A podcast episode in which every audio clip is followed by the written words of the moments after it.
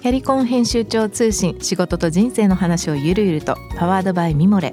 このポッドキャストではミモレ編集長の河原咲子が時には一人で時にはゲストをお招きしキャリアコンサルタントの資格を生かして仕事と人生そして職業キャリアだけじゃないライフキャリアの話を誰にでも分かりやすくゆるゆるとお話します。毎週金曜日に新しいエピソードを配信中です。ぜひ一度聞いてみてください。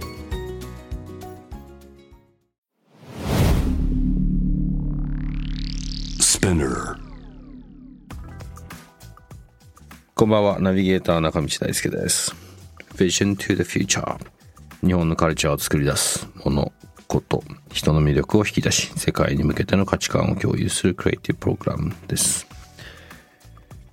えー1月の25日、深夜26時ということで皆さん、いかがお過ごしでしょうか？2022年、そうですね、明けてもうそろそろ1ヶ月経ちますけども、どうですかね、あの、ちょっとなんかオミクロンだなんだっていうことで少しコロナが増えてるというような状況かと思いますが、まあ慌てずに、まあどうなんですかね、インフルエンザと何が変わってきたんだろうかと思う今日この頃ですけども、なんかな、ここ最近どうなんでしょう。あの、よくこれあの、ドライジャニュアリーなんて言うんですけど、あの、12月ね、みんなこういろいろ飲んだり食べたりこう活動的になるので1月はこう基本的にこうなんていうんですかすごく静かな、えー月なんですがあのうちの親らキッチンも本当に静かな日々を過ごしています。あのぜひお近くに住んでる方で聞いてる方いらっしゃったら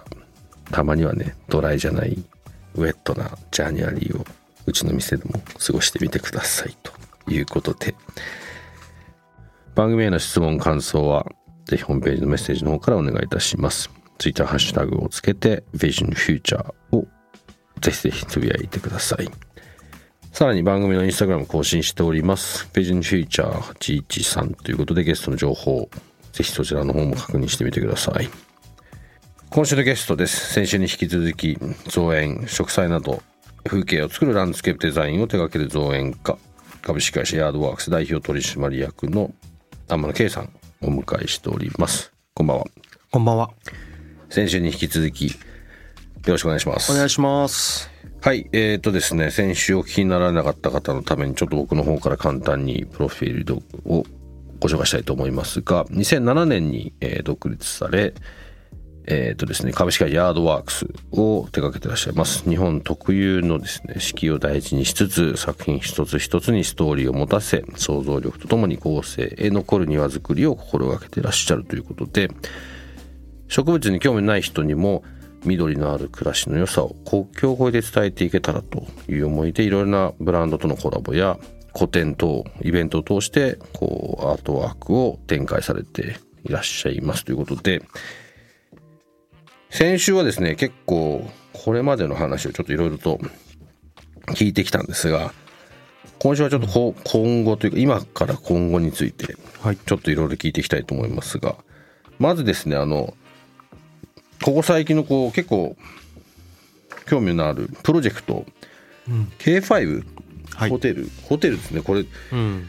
これはえーっとまあこう兜町日本橋兜町の再活性化を担う K5 という、まあ、これホテルを、ホテルのその庭というかグリーンを手掛けたんですか？そうです。グリーンのパートを手掛けたそうです。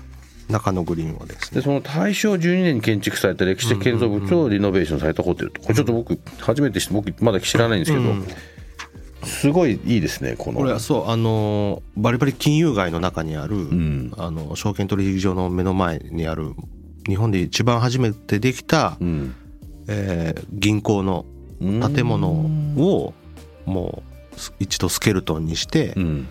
で、えースウェーデンの CKR っていう建築チームによってデザインされて、うん。ホテルになったっていうプロジェクトで、で、その中の、おー。まあその、やっぱ金融街の石造りのうんうん街なんで、その植物っていうのがちょっとこうない、あんまりこう数が少ないというか、うん。で、そういうのもあって、その CKR のメンバーが、もう、もうさもう森再生しようよみたいなところから、もうホテルを森にしたいっていう発想になってでグリーン屋さんじゃなくてうんいわゆるこう庭師というか造園屋さんにうん。オファーがしたいんだっていうところでなぜかうちに話が来たっていうところから。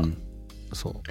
いいっすね。なんか俺よくこの日本の建築の話とかもよくこの話するんですけど、うん。日本ってこうスクラップビルドしちゃうじゃないですか、うん。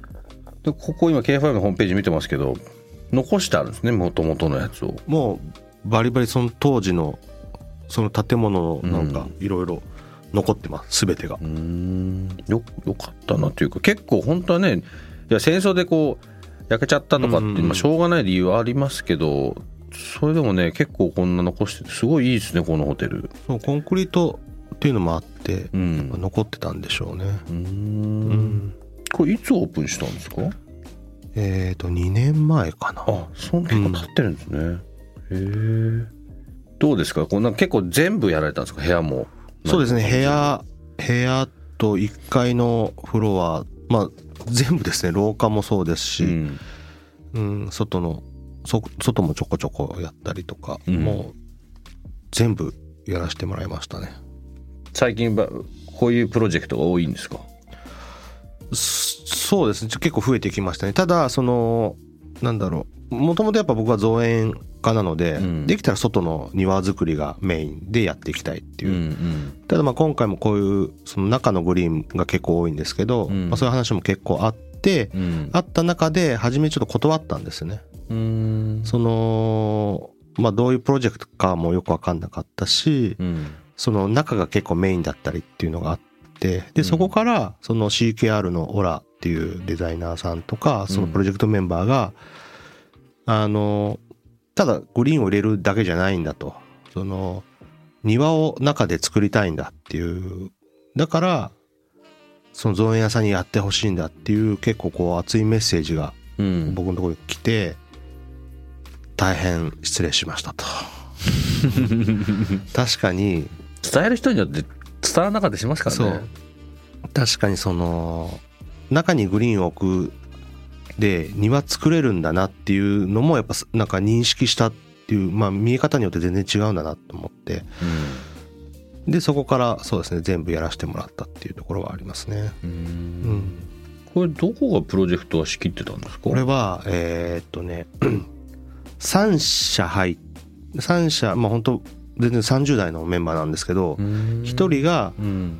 えーっと蔵蔵前だっけな？にある縫いっていううん。ところの今すごくめちゃくちゃ話題になってるあのセカンドホームのサブスクでサヌっていうのが今めちゃくちゃ流行ってるんです。その仕掛け人を仕掛け人をしてる本間くん。うん。元バックパッカーズの今も会長なのかな？でその人とあと飲出ジャパンっていう、うん。あのイタリアとかシンガポールで、えーまあ、ホテルの開発とかをしてるメンバーとあとメディアサーフっていううん。あのなんだろうなまあ街づくりをする会社のトップ3人がえーっと、まあ、このプロ K5 っていうのを立ち上げて、うん。で例えばメディアサーフはどちらかというとこここに入るあの飲食店とかバーとかうんうん。を誘致したりとか、まあ僕もかあの彼らから声がかかったんですけどで、えーまあホテルの運営チームとっていうなんか、個々に能力があるところを任せられてこう進んでいったプロジェクトう。ーん。だからみんな20代30代でできちゃややってたんでちょっとびっくりしましたよね。うーん。楽しそうなプロジェクトですねこれ。めちゃくちゃそうですね。楽しかったですね。まああのやっぱこの距離感が良くて僕は東京に住んでないからうん。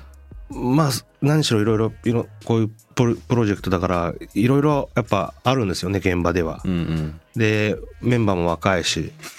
で僕に入ってくるの大体こうまだ当時そのズームっていうのが全然なかったというかまあ流行ってなかったんで電話でのやり取りだったんでうんでまあいもう向こうがもうガチャガチャしてるのはもうすごく分かったんだけど「ケイさんケイさんちょっとこんな状況ですけど大丈夫ですか?」っていつもこう大変な状況の時にタイミングが電話が来て「あ僕はもう全然大丈夫だよ大丈夫だよ」って言ってあのさ造園ってこの植物って一番最後に入るからもう後期がどんどん遅れたりとか、うん。もうごごちゃごちゃの中にやったりしなきゃいけないっていうのも結構慣れてたんで、うん。もう大丈夫だよっていうのを常に言ってたらその毎回それを聞きたいがために電話するみたいな。そう大丈夫だよっていう。とかあと本当メンバーが若すぎてあの僕今までその先輩しかいないプロジェクトの中、うん。急に最年長クラスになっちゃって、うんうん下からブワーってくるようになってそれもちょっと自分はうなんかこう体に馴染んでないから、うん。えちょちょちょちょそんな下からわーって来られてもっていうのも変な感覚もあったりとか、いろいろいろんな体験をさせてもらったプロジェクトでしたね。うん。今これ2年ぐらい経ってるんですよねそうですね。うん。まあ、コロナのど真ん中でしたけどね。そうオープンしてもうすぐですね。うん。すぐ。でレセプションの時はまだ平気だったんですけど、うん。もう行列ができたんですよ。もうワンブロックぐらいその入るまでに。本当？すやっぱすごい話題性のあったプロジェクトだったんだなっていう、うん。でまあ、えー、とオープンして2ヶ月ですぐ一度その緊急事態宣言でクローズになって、うん。だ誰もいないんですよ。で僕その中メンテ行って、うん。うん。インスタライブとかしたりとかして まあそれはそれで楽しかったですけどね。うん、誰もいないそういうところってまたなんかちょっと感慨深いですようねん、そう。だからもう黒もうねホテルの運営チームはすごく大変だから、いや僕はもうそんなメンテはもう別にフリーでやるからって言って結構うん。た楽しくやってましたね、うん。もうドアトゥドアで本当一発目の緊急事態宣言だったから街も人いないし、うんうんなんかゲームの中にいるような感覚でしたよね、うん。うん銀行のあっちの方だからね。もう。完全ドアトゥドアでっていうところで。へえ不思議な感じでしたね。ここからこうここからって、まあ、これ今後のね、まあ、先週の最後もちょっと話聞かせてもらいましたがまあいろいろ青島とか直島とか地元の山梨とか、まあいろいろこう宿泊施設の話が多多くなってきてるんですかね、そうですね。多くなってますね。なんか話ができるようなこう次のってあります？なんかうーんどれを話をしようかな。結構みんなもうこんもう数ヶ月後にオープンなんですよ。数ヶ月後にオープンなのにまだあれこれ動いてない現状がもうん。う怖くて言えないですね、大丈夫って言ってあげなきゃいけない。そうですね。一番最後に来るから。だからえっと今日そうですね。近々直島に行って、うん。その僕たちの親方チームうん。連れてまず現地行ってもうそこから GO って感じで一気にいろんなプロジェクト。だから直島直、えっと宮崎県の直島は、うん。えー宿泊施設以外にもちょっと公園みたいなところがあったりとか。最近青島すごいいろいろやってますよね。そうですね。やっぱうんあそこは人が集まりますよね。やっうんぱみんな直しあ青島を求めに行くしご飯も美味しいしやっぱ波もいいし、うん。まあ、僕サーファーでもないですけど、うん。うん、やっぱ気持ちいいですからね、まあ、うん。みんな集まる理由が分かるなっていうのは気がしますね。なんか僕の知り合いも一人なんか向こうでなんかそういろいろあの辺のこうなんていうんですか開発みたいなうやってるん、やつがいて、僕もサーフィンしないし宮崎県行ったことないんですけど、うんなんかあそこ目指してみんなね行ってるみたいで、そう。でその青青島の方がノットアホテルっていうあのーなんて言ってるんですかね。まあそれも全国にこれからできるんですけどそう高級なあー家というかホテルというか。でそれのその宮崎の部分のランドスケープをまあ僕たちの方で今担当してるで香川県の直島の方はうん。それもまあ4月にもうオープンするんですけど、うん。レストランと宿泊棟の一気工事がまず近々行うっていう感じですね。うん。だどれも今まで個人邸ばっかだったんで、うん。あのーもちろんクライアントさんの顔もわかるしうん。ライフスタイルもわかるし趣味もわかるしこういうことをしたいんだっていうのも見えるんですけどやっぱそれがずっと慣れてていきなり商業施設の話が来るようになったら、うん。まずターゲットも幅広いし、うん。結構その見え方が全然違って、まあ、自分のもちろんそのスキルのなさも痛感したしうん。でもやっぱりねそのプロジェクトに声をかけてくれたってことはやっぱ何かしらやっぱ発揮しないといけないっていうのもあったし、うんうん、まあ自分の中で結構いろんな角度から勉強をしましたね。勉強っていうか、うん、どういうことを求めてるのかなとか、うん。まあ、それはそれですごく楽しかったですね。うん。その考え方というか。結構最近はじゃあその個人プロジェクトよりもそういう商業施設というかそっちの方が多くなってきた。まあ実際あの個人住宅の受注も全然受けてはいるんですけどそうです。僕の方が今完全に商業施設の方にもう行っちゃってるというか、うん。やっぱもう規模が大きすぎてなかなか離れられないんで、うん。今そうですそっちがメインでやってるって感じですかね。結構そのまあプロジェクトを通してなのかもしれないですけど海外さっきなんか中国の話もされてましたけど、うんうんうん海外も関わるんですか？あのそうですね。日系の企業が結構、まあ、例えば中国は、まあ、どど世界中にあると思うんですけど。で、まあ、中国の中国で、まあ、日系の企業があの、まあ、家具を作ってる会社なんですけど自社で中国に工場があってスタジオがあってっていうところで、まあ、そのスタジオの部分でグリーンが必要だからあのまあ日本でのそこのメーカーの仕事もさせてもらってるんですけどもう中国一緒に行こうよって言ってそこ行って、まあ、世界観分かってるんでまず仕入れから始まってそう作り込みっていうのはやりましたね。うん。その日系日系の企業があるからうん行けたっていうのはあるんですけどね。うん。うん。他ヨーロッパとかにもあったりするんですか？えっとまあそれも結局全部日系なんですけどフィレンフィレンツェと、うん。おまあ、パリか、まあ、それはまあ展示会だったりもあったんですけど、そういうのでそうですね。何回か行かしてもらったことはありますね。うん。結構そのアパレルブランドとかそのブランドのコラボレーションみたいなのも多いって、おそうですね。多いですね。どういうコラボレーションなんですか？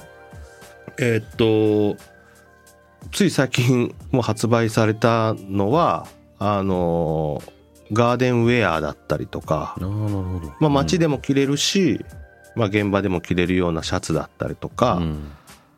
あとまああの、まあ、いわゆるプリントされた T シャツだったりもそうですし、うでこれからどんどんなんか、まあ、結局そのな仲間内で必ずやっぱそういうアパレルやってる人とかもいるんでね、そういう人が声かけてくれてあの一緒にやろうって言ってまあそそうですね作ることが多いのかな。そのガーデン系に対しての、で僕はそれに対して、えー去年発表したのはそこのえっとシャツを作ってる会社なんですけど、うん。サンプルのシャツを、えー、と裁断してなんかプランターに装飾して鉢を植えたりとかうん。なんかすあの僕僕からの返しというかうん。アンサーというか、そのもういらないから捨てるんじゃなくて、うん。で、まあ、裁断はしちゃうんだけどそれを違う形で商品として出す出したりとか。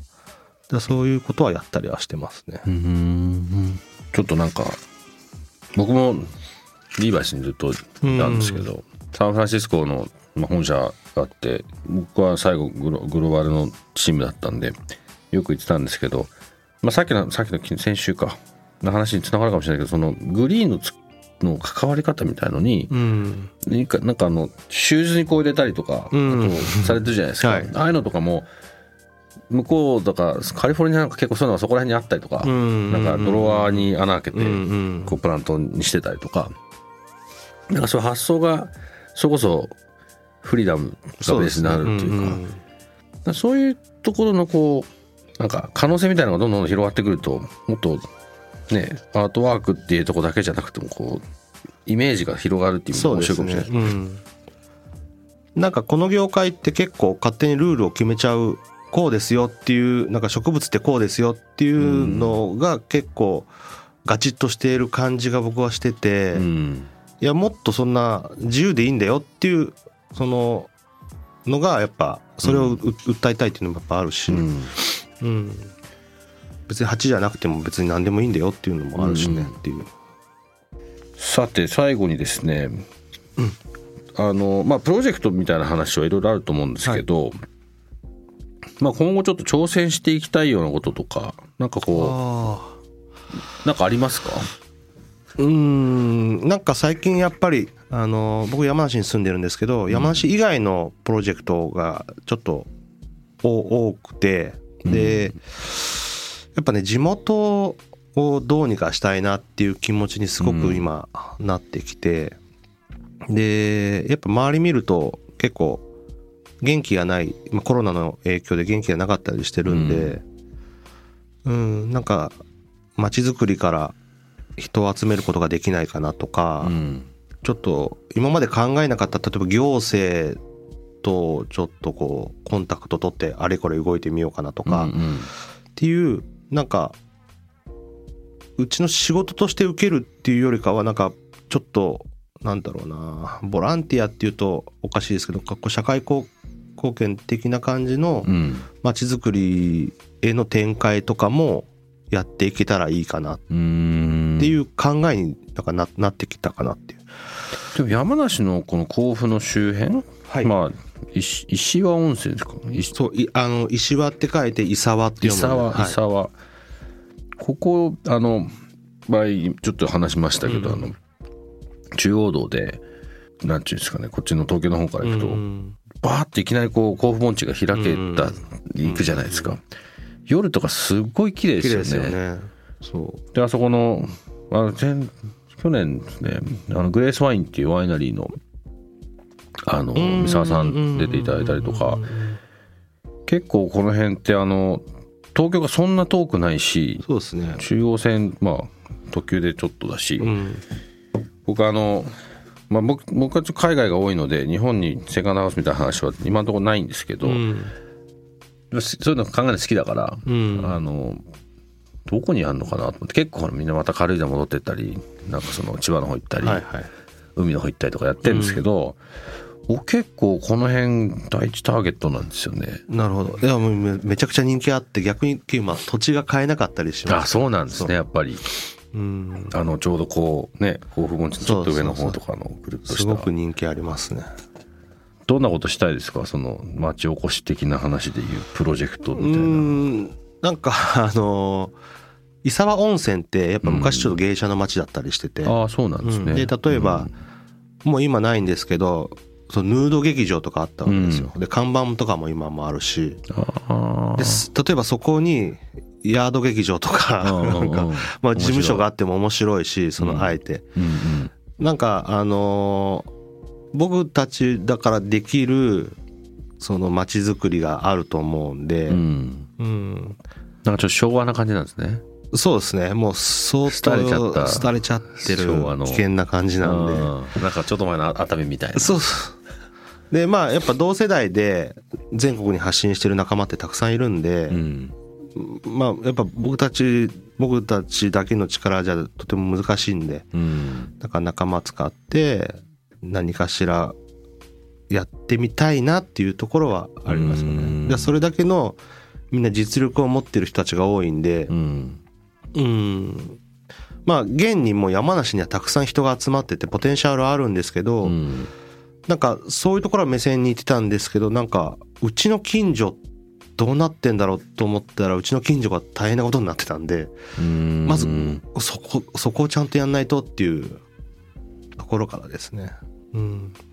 なんか外に発信するパートとかにうん、もし関われることができたらああ。ぜひ。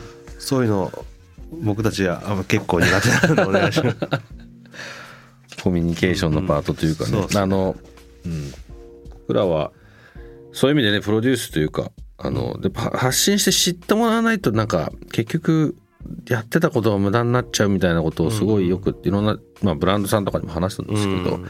すごいいい商品とかいいサービスを作ることにお金と時間をむっちゃ使うけど、いざそれ誰も知らなかったら結局宝の持ち腐れになっちゃうみたいな、ん。なんかねこれ,、まあ、この番組もそうですしなんかもう少しその日本のことは世界の人見てるし待ってるんで、うんうんただ正しい情報伝わってないんですよね、うんうん。向こうの人たちが日本のことをピックアップしてこう持って帰ってるみたいなことがすごく多いので、うん。まあ、かたやちょっとなんかすごい偏った日本の情報を発信してることが多いというか、まあなんとかジャパンみたいな、まうん。あそういうのはちょっと早いとこやめてやめていかなきゃとか 僕らがやんなきゃいけないことあるなっていう話をちょっとまあよくするんですけど、まあ、そのタイミングが来たらぜひあのはい。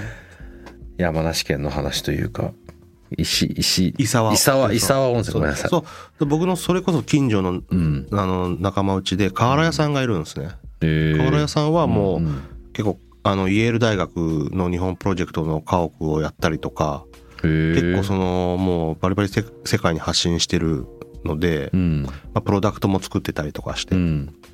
瓦屋さんがぜひ紹介したいです、あぜひ。うん。ちょっとあの遊びに行かせてください。お店もそうだし、はい。伊沢温泉ちょっとうん、行ってみたいと思います。はいということで今夜のゲストはですねえー株式会社ヤードワークス代表取締役の造園家でもあります。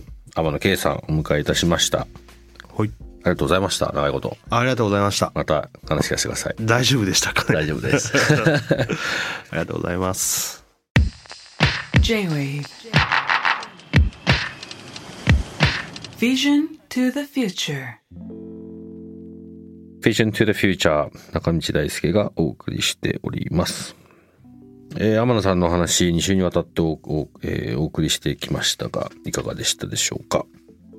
うんあのまあ人柄がすごい出てるなっていう印象ですこの2週間。あのでまあいろんなことが広がってったりこうしていく中でそうですねなんかすごい一緒にいろんなことを挑戦したいなっていうふうに勝手ながらあの思った2週間でしたあの今日ね番組の最後の方で少し話してましたけど何かしら形になったらちょっとぜひ報告していきたいと思います来週はですねちょっと今日とはまた一つ変わったですね。世界一に輝きましたヴィーガンレストランサイドというお店のチーフシェフを務めます。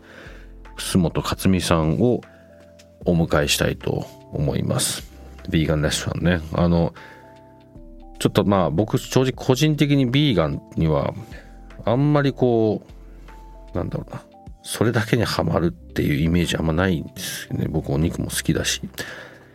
地球のことをいろいろ考えてね僕はバランスが大事だと思ってますけどヴィーガンどんなもんなんでしょうか多分いろいろと違う発見があるのかなと思います、えーぜひねリスナーの方も楽しみにしていただければと思います番組への感想質問はぜひホームページのメッセージの方からお願いいたします。Twitter Vision Future、ハッシュタグに Vision Future つけてつぶやいてください。番組のインスタグラムも更新しております。フィッシュンフューチャー813ということで、えーゲストの情報もそちらからも発信してます。ぜひチェックしてみてください。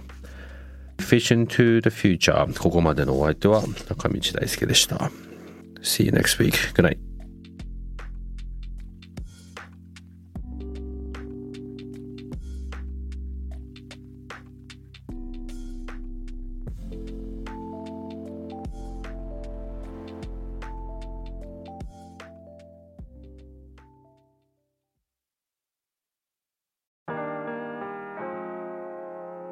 家の神崎めぐみと編集者の大森洋子でお届けする雑談ポッドキャスト「ウォンと私のお名前なんての?ふと私って誰なんだ？と自分がぐらついてしまうそんなあなたと毎日を楽しくするサバイバル術を一緒に考えていきます。ウォンとは毎週水曜日朝5時に配信。ぜひお聞きのプラットフォームでフォローしてください